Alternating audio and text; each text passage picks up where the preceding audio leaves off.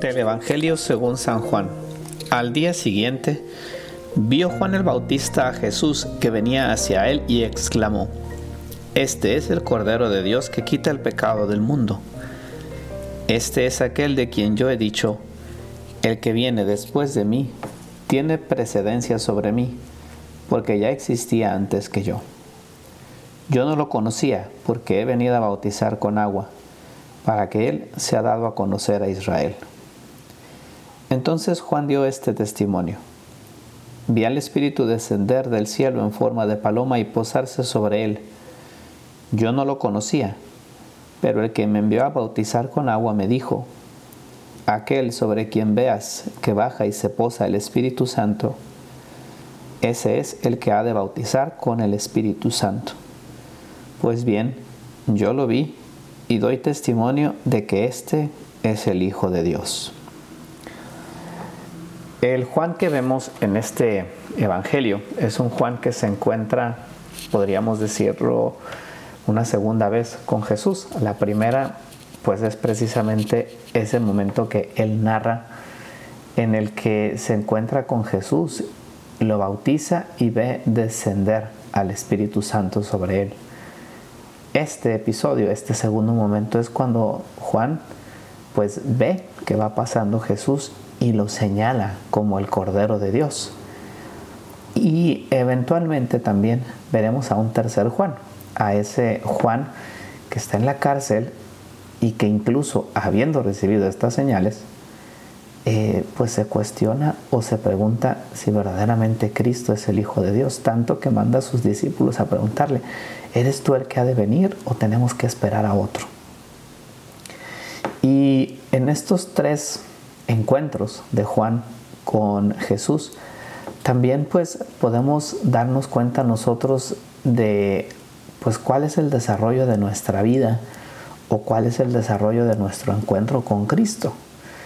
Ese primer encuentro de Juan seguramente fue sorprendente porque es una, una manifestación eh, gloriosa de Cristo, no aparatosa, pero sí pues muy significativa este segundo Juan que vemos en el Evangelio de hoy, Juan el Bautista, pues es ese Juan que se encuentra con ese Cristo que va caminando, ese Cristo llamémoslo así de todos los días, pero que está ahí presente y al que uno tiene que reconocer.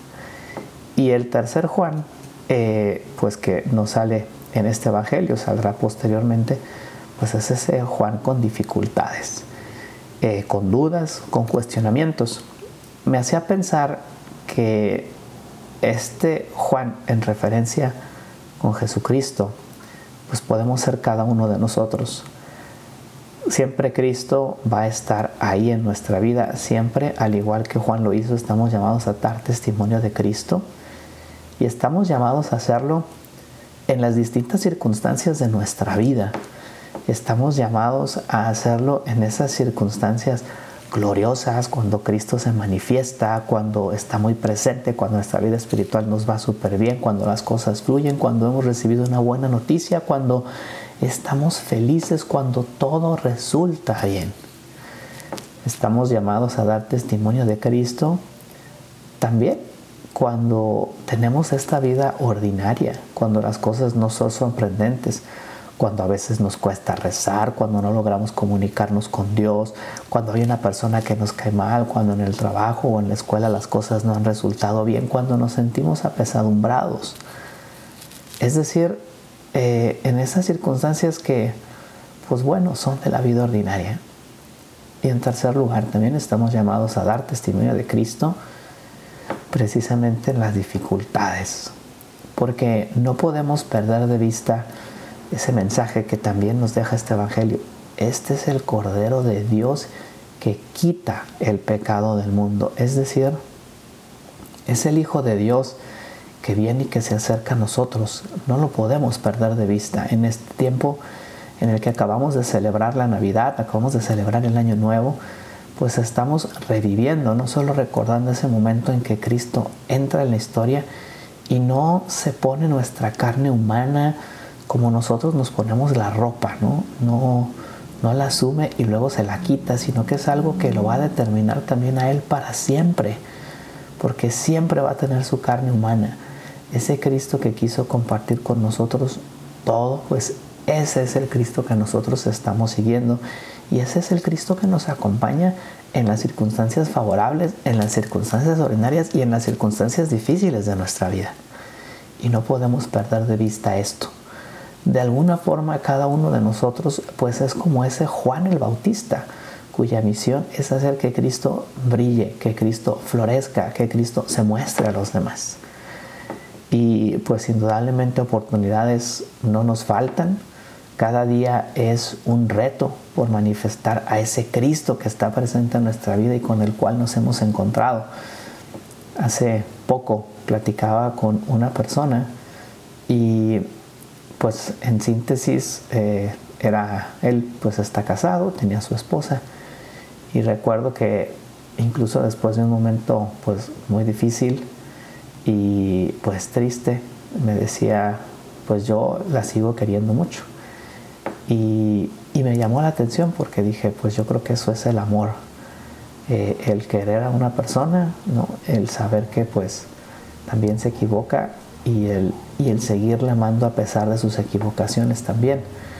Pues de alguna forma así es también nuestra relación con Cristo. Eh, estamos llamados a quererlo siempre.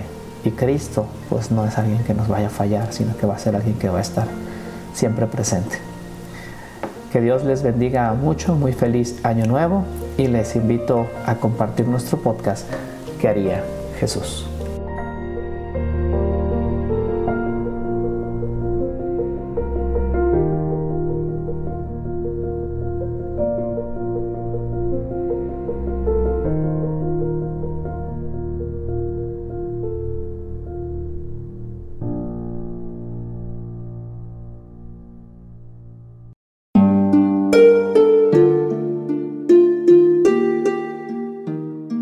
Hola, ¿qué tal? Perdón por la interrupción, pero quiero invitarte a escuchar el nuevo podcast de Juan Diego Network que se llama Oraciones de la Noche. Ahí te voy a acompañar antes de dormir, así que no tienes excusa para no escucharlo. ¿Y qué vamos a hacer? Pues yo te voy a ir guiando para que te relajes, te prepares para dormir y haremos una oración juntos. ¿Qué te parece? ¿Nos vemos pronto entonces? Escúchalo en tu plataforma favorita. Solo sigue el link en los show notes de este episodio. Oraciones de la noche. No lo olvides, ¿eh? Nos vemos pronto.